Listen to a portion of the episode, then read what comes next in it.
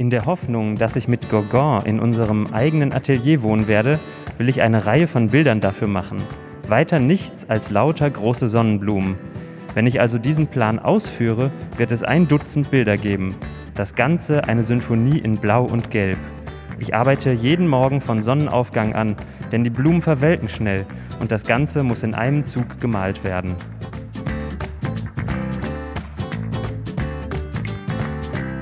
Sonnenblumen, Kunstreise, das lassen wir als Einstieg mal so stehen. Liebe Hörer und Hörerinnen, ich bin Marlene Thiele, Journalistin, Museumsbesucherin, oft selbst Reisende. Und ums Reisen geht es auch in der zweiten Staffel des Podcasts Neugierig im Museum.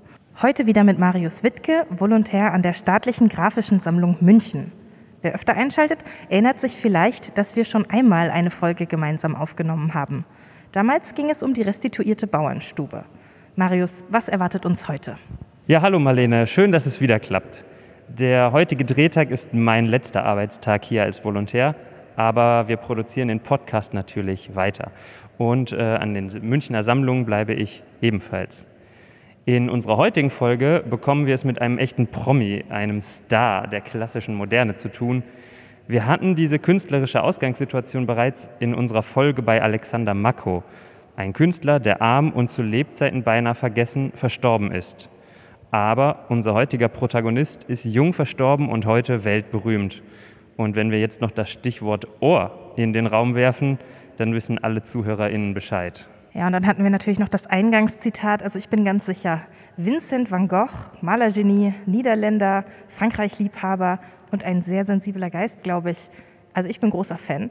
Deswegen habe ich auch diesmal ein wenig Hintergrundwissen. Aber seine Sonnenblumenbilder kennt, glaube ich, eh fast jeder. Ja, genau. Insgesamt hat er sie fünfmal gemalt. Eines der vielleicht schönsten hängt übrigens hier in der neuen Pinakothek, wo wir uns heute befinden. Und darüber hinaus drei weitere Werke von Van Gogh. Davon schauen wir uns heute die drei aus seinen letzten beiden Lebensjahren an. Man kann mit ihnen besonders gut Vinzens Höhen und Tiefen und seine Künstlerreisen nachempfinden. Und darum soll es ja gehen. Bevor wir jetzt direkt mit den Gemälden starten, magst du uns vielleicht eine kleine Einführung geben in das Leben von Vincent van Gogh? Ja, na klar. Also Vincent wurde 1853 in Sundet in den Niederlanden als erstes von sechs Kindern geboren. Der Vater war Pfarrer und drei seiner Onkel waren im Kunsthandel tätig. Für beide Berufe interessierte sich Vincent streckenweise und so war er im Familienbetrieb als Kunsthändler in London und Paris tätig er reiste also schon früh in seinem Leben. Er ergriff dann aber das Theologiestudium. Das desillusionierte ihn aber vollkommen und so beschloss er 1880, selbst Maler zu werden und studierte in Brüssel, Den Haag und Antwerpen. Währenddessen war sein jüngerer Bruder Theo in den Kunsthandel eingetreten, übernahm den Lebensunterhalt von Vincent und agierte als sein Kunstagent. Vincent überließ ihm dafür all seine Bilder und zog 1886 sogar mit in Theos Pariser Wohnung ein. In Paris lernte er Paul Gauguin, Émile Bernard, Henri de Toulouse-Lautrec und andere Künstler kennen. Sein Ziel war es, in einem freien Atelier in den künstlerischen Austausch zu kommen, den Stil der niederländischen Schule hinter sich zu lassen und hellere Farben zu benutzen. Allerdings beschäftigten ihn zunehmend seine Fehlschläge im Leben. Er fühlte sich häufig ungeliebt und im Stich gelassen und geriet in heftige Streits. Aus Erfahrung muss ich sagen, ich bin nicht sicher, ob Paris auch wirklich für jeden der richtige Ort ist, um einer sich anbahnenden Depression zu entkommen. Tja, weiß ich auch nicht. Ja und nein. Paris war damals das Zentrum der Kunst. Er hätte hier viele Möglichkeiten finden können, seine Träume zu verwirklichen. Allerdings war er ein schwieriges Gemüt und galt überall als Sonderling. Der launische und erfolglose Van Gogh hielt es daher nicht lange in Paris aus, da es nicht seinem künstlerischen Ideal entsprach. Zu laut, zu rastlos, das konfliktreiche Künstlermilieu, das ungesunde Nachtleben, ich zitiere mal, eklig, äh, elend ekliger Wein und widerliche fette Koteletts. Und die Impressionisten blieben seiner Meinung nach hinter ihren Möglichkeiten zurück. Sie malten schlecht und zu wenig farbig. Sagt er das? Also ich meine, wir äh, sehen ja, haben jetzt hier auf dem Weg auch einige Bilder gesehen und auch was man im Musée d'Orsay zu sehen bekommt, ist schon exzeptionell, oder? Ja, ja, das stimmt. Trotzdem sagt es der Vincent. Van Gogh hatte aber auch ein ganz bestimmtes Ideal im Kopf. Das betraf besonders Wahl und Kombination von Farben, etwas, das er auch äh, suggestive Farben nannte. Seiner Meinung nach konnte zu diesem neuen Stil nur in einer Künstlerkolonie in Südfrankreich gefunden werden, dort wo Licht und Farbe in der Natur stimmen. Im Februar 1888 stieg er in den Zug und verließ Paris via Marseille nach Arles in der Provence. In einem Brief beschreibt Vincent, was er auf der Reise von Paris über Marseille nach Arles alles gesehen hatte. Kurz vor Tarasson habe ich eine wundervolle Landschaft mit riesenhaften gelben Felsen gesehen, gewaltige, seltsam verformte Formen. In den kleinen Tälern dieser Felsen standen reihenweise angepflanzt kleine runde Bäume mit olivgrünem oder grün-grauem Laub, die sehr wohl Zitronenbäume gewesen sein könnten.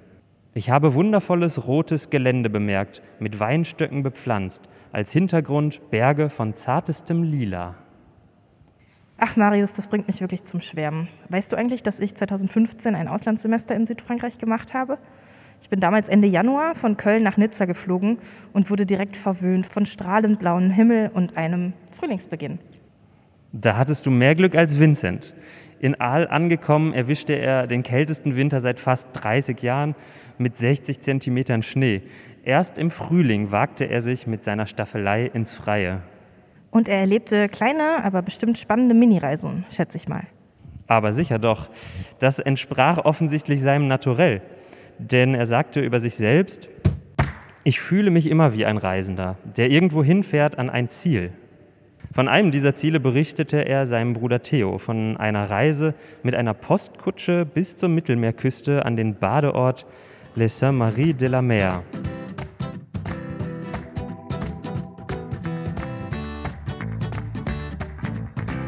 Es ist 50 Kilometer von hier.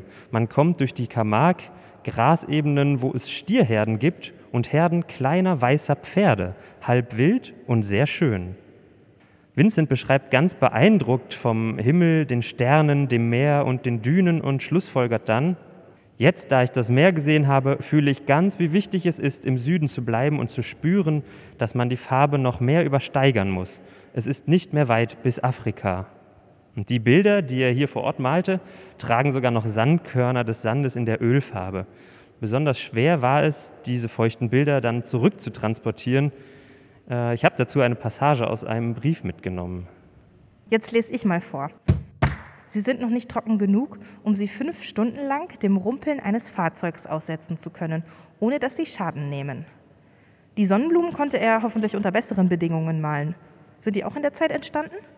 Ja, ganz genau. Er beschreibt es sogar explizit am 23. August 1888 im Brief Nummer 526 an seinen Bruder Theo. Zwölf Blumen und Knospen in einer gelben Vase. Das ist also hell auf hell und wird das Beste werden, hoffe ich. Die Pinakotheken besitzen also auch noch die schönsten Sonnenblumen von Van Gogh. Das Bild sollte auch eine Aufgabe bekommen. Vincent erwartete, dass sich in den kommenden Monaten die Künstlerfreunde Bernard und Gauguin der Kolonie anschließen würden. Und in Vorbereitung darauf malte Vincent gleich mehrere Sonnenblumen, in der Hoffnung, dass ich mit Gauguin in unserem eigenen Atelier wohnen werde, will ich eine Reihe von Bildern dafür machen. Weiter nichts als lauter große Sonnenblumen. Wenn ich also diesen Plan ausführe, wird es ein Dutzend Bilder geben. Das Ganze eine Symphonie in Blau und Gelb. Ich arbeite jeden Morgen von Sonnenaufgang an, denn die Blumen verwelken schnell und das Ganze muss in einem Zug gemalt werden. Das war ja auch das Zitat, was wir am Anfang benutzt haben. Ähm, ich habe mal gehört, die leuchtenden Farben seien auch so eine Art Selbsttherapie für ihn gewesen, weil der Van Gogh hatte ja, glaube ich, mit Schwermut zu kämpfen und das Gelb ist wohl besonders stimmungsaufhellend. Ja, genau. Wegen der Farben wollte er ja auch in den Süden. Und besonders das Gelb wirkte irgendwie positiv auf Vincent. Eine Sonne, ein Licht, das ich mangels besserer Bezeichnungen nur Gelb, blasses Schwefelgelb, blasses Zitronengelb nennen kann. Ach, schön ist das Gelb, und der heutige Farbeindruck trügt allerdings ein wenig. Die Pigmente der Sonnenblumenbilder sind stark nachgedunkelt und waren zu ihrer Entstehungszeit viel leuchtender. Das ist Vincent übrigens auch schon bei der Herstellung bewusst gewesen.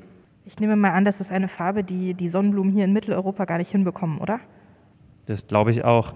Diese Farbigkeit, das Leuchten in der Sonnenhitze konnte, so Vincent, nur in Aal wahrgenommen werden. Und deshalb wollte er dort diese Künstlerkolonie gründen, welche in ihrer Malart besonders Farbe und Licht berücksichtigte, und zwar noch intensiver als die Impressionisten. Er war anfangs sehr produktiv und euphorisch. Aus dem angekündigten Dutzend an Sonnenblumen ist zwar nur ungefähr die Hälfte geworden, aber eines davon siehst du eben hier in München und dem sollte eine ganz besondere Aufgabe zukommen.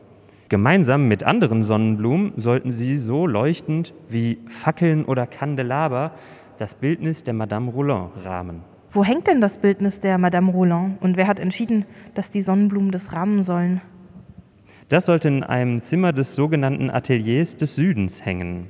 Das schreibt Van Gogh in einem weiteren Brief an seinen Bruder. Dieses Atelier war seine Bezeichnung für den geplanten Künstlerzusammenschluss und ein tatsächliches gelbes Gebäude, das man auf einigen seiner Bilder sieht. Er hatte dafür ein verfallenes Haus gemietet und es selbst renoviert und eingerichtet. Das heißt, Van Gogh wollte dann auch gar nicht mehr weiterziehen, der wollte in Südfrankreich bleiben. Ja, genau, erstmal. Schließlich gründete er gerade ein neues Großprojekt. Er lernte schnell neue Künstlerfreunde in der Umgebung kennen und reiste nur noch im Umkreis von ungefähr zehn Kilometern, um diese aufzusuchen oder neue Motive zu finden. Und währenddessen versuchte er per Brief unermüdlich besonders Gauguin davon zu überzeugen, endlich auch nach Aal zu kommen. Und nach anfänglichen Zögern kam dieser dann auch am 23. Oktober in Aal an. Also der Name Gauguin ist ja gerade schon einmal gefallen. Ich verbinde den immer mit Südseereisen. Ja, in der Tat. Gauguin war auch ein Reisender. Zwischen Panama, Martinique und Tahiti kehrte er aber immer wieder nach Frankreich zurück. 1888 arbeitete er dann gemeinsam mit Vincent van Gogh in Aal. Die beiden legten ihre Arbeit auch kunsttheoretisch dar. Und dazu hast du auch wieder ein Zeitzeugnis mitgebracht. Also ich lese mal vor, was Vincent so schreibt. Also ich, der ich glaube, dass diese neue Kunst die Tropen zur Heimat haben wird. Ich glaube, dass wir selbst nur zu Vermittlern dienen werden. Und Gauguin fügte dann hinzu, seine, also damit meint er Vinzenz, Vorstellung von der Zukunft einer neuen Generation in den Tropen scheint mir als Maler absolut richtig. Und ich verfolge weiter die Absicht, dorthin zurückzukehren. Das heißt, Van Gogh wollte ebenfalls in die Südsee. Genau, die Reise sollte irgendwann weitergehen. Die Bilder von Gauguin aus der Karibik kannst du auch hier sehen. Eines hängt gerade sogar hinter uns. Allerdings sollten sich die beiden Künstler bald für immer trennen. Marlene, weißt du warum? Ist das was mit dem Ohr? Ich bin ganz Ohr, ich bin sehr neugierig. Ja, genau. Das äh, Zusammenleben der beiden, also Vincent und Paul, führte zu der weltberühmten Episode mit dem Ohr. Nach anfänglicher Harmonie gerieten die beiden Künstler schnell aneinander, aus so fachlichen Diskussionen wurden Streits und Gauguin schrieb an Theo van Gogh, der auch sein Agent war, dass er, also Gauguin, zurück nach Paris komme, da er und Vincent zu verschiedene Temperamente hätten. Diese Nachricht war wohl zu viel für Vincent, denn er erlitt einen Nervenzusammenbruch und im Zuge dessen schnitt er sich einen Teil des linken Ohres ab. Gauguin brachte ihn noch in ein Krankenhaus und fuhr dann aber nach Paris. Und in der nächsten Woche hatte Vincent noch drei weitere Anfälle, er litt an Wahnvorstellungen und kam sogar in die Isolierzelle. Durch seinen Bruder Theo ließ er sich in eine Heil- und Pflegeanstalt in Saint-Rémy einweisen. Das liegt 20 Kilometer von Arles entfernt. Dort besserte sich sein Zustand so langsam und er fing wieder an zu malen. Ja, und diese Ereignisse, die spiegeln sich dann auch im nächsten Bild wieder. Der Blick auf Arles, was wir hier auch sehen. Marlene, möchtest du vielleicht einmal eine Beschreibung oder vielmehr einen Eindruck des Bildes schildern?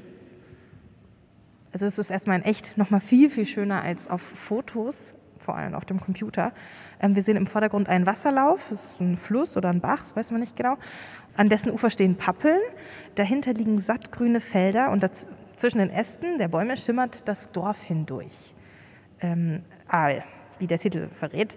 Ähm, das Ganze ist halt in diesem wunderbaren Stil von Van Gogh, äh, nicht ganz realistisch, nicht ganz abstrakt. Ähm, ich persönlich finde, das Bild wirkt sehr, sehr frisch, ähm, so als wäre es im Frühling äh, gemalt worden, als hätte es vielleicht gerade geregnet und ist noch die Feuchtigkeit irgendwie in den Feldern. Ja, insgesamt dominiert das Grün, ein bisschen blau bei den Pappeln und zwar wirklich überall, auf den Feldern, im Himmel, im Wasser, bei den Bäumen. Ja, was du zum Schluss gesagt hast, äh, finde ich besonders wichtig, dass Grün und Blau dominiert. Allerdings dieses bläuliche Grün oder ich, ich sage auch dreckiges Grün, ähm, du hast gesagt frisch, das klingt so positiv und vital. Ich finde, es wirkt eher kalt. Hinzu kommen die Pappeln, die dem Betrachter wie so Gitterstäbe den Blick versperren. Ja, dahinter, da liegt das schöne Dorf, aber für den Künstler anscheinend unerreichbar. Andernfalls hätte er im Bild sicher den Standpunkt hinter dem Fluss gewählt. Diese Bedeutung finden wir auch in seinen Briefen, in denen er schildert, der Aufenthalt in Saint-Rémy käme ihm vor wie in einem Gefängnis. Nach anfänglicher Besserung erlitt Vincent immer wieder Rückfälle. Er aß sogar Paraffin, Ölfarben und Dreck vom Boden, woraufhin ihm das Malen regelmäßig untersagt wurde.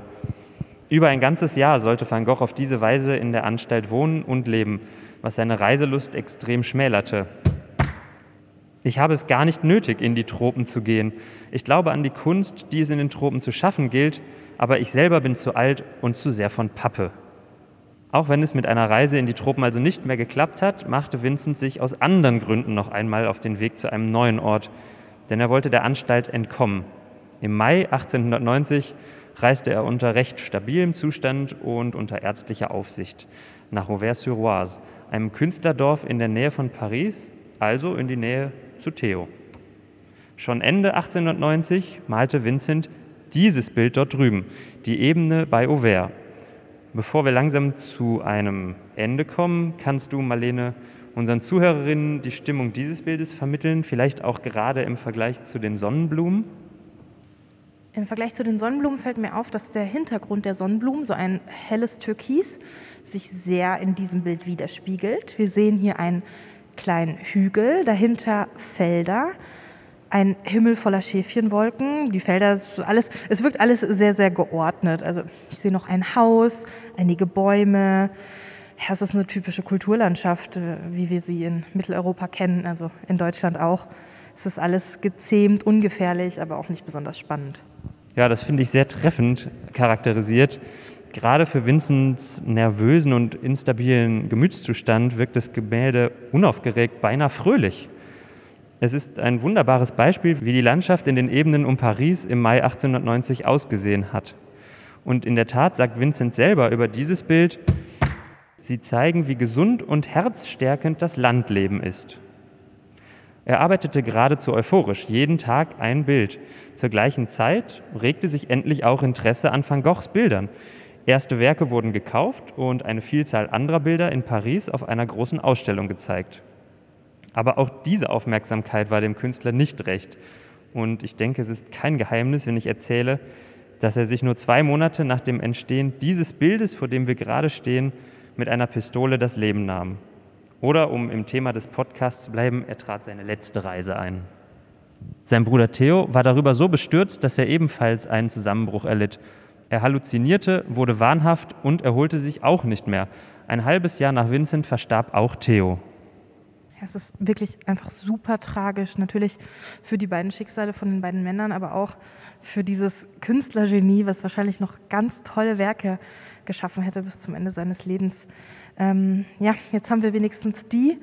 Ähm, ich hoffe, dass sich unsere Zuhörer und Zuhörerinnen auch weiterhin positiv an den Bildern von Van Gogh ähm, erfreuen können, die in der Zeit seines Lebens entstanden sind.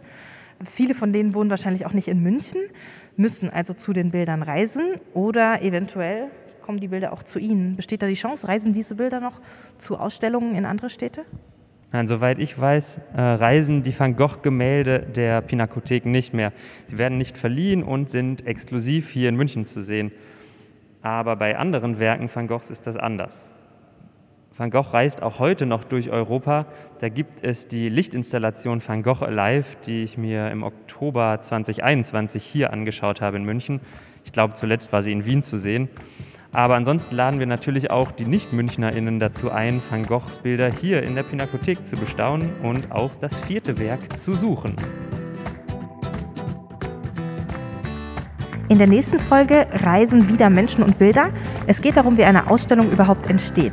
Ich spreche mit einer Kuratorin vom Museum Brandhorst, die Ausstellungen gestaltet, dafür zu den Künstlern oder zu anderen Museen reist und natürlich auch ihre Bilder herreisen lassen muss.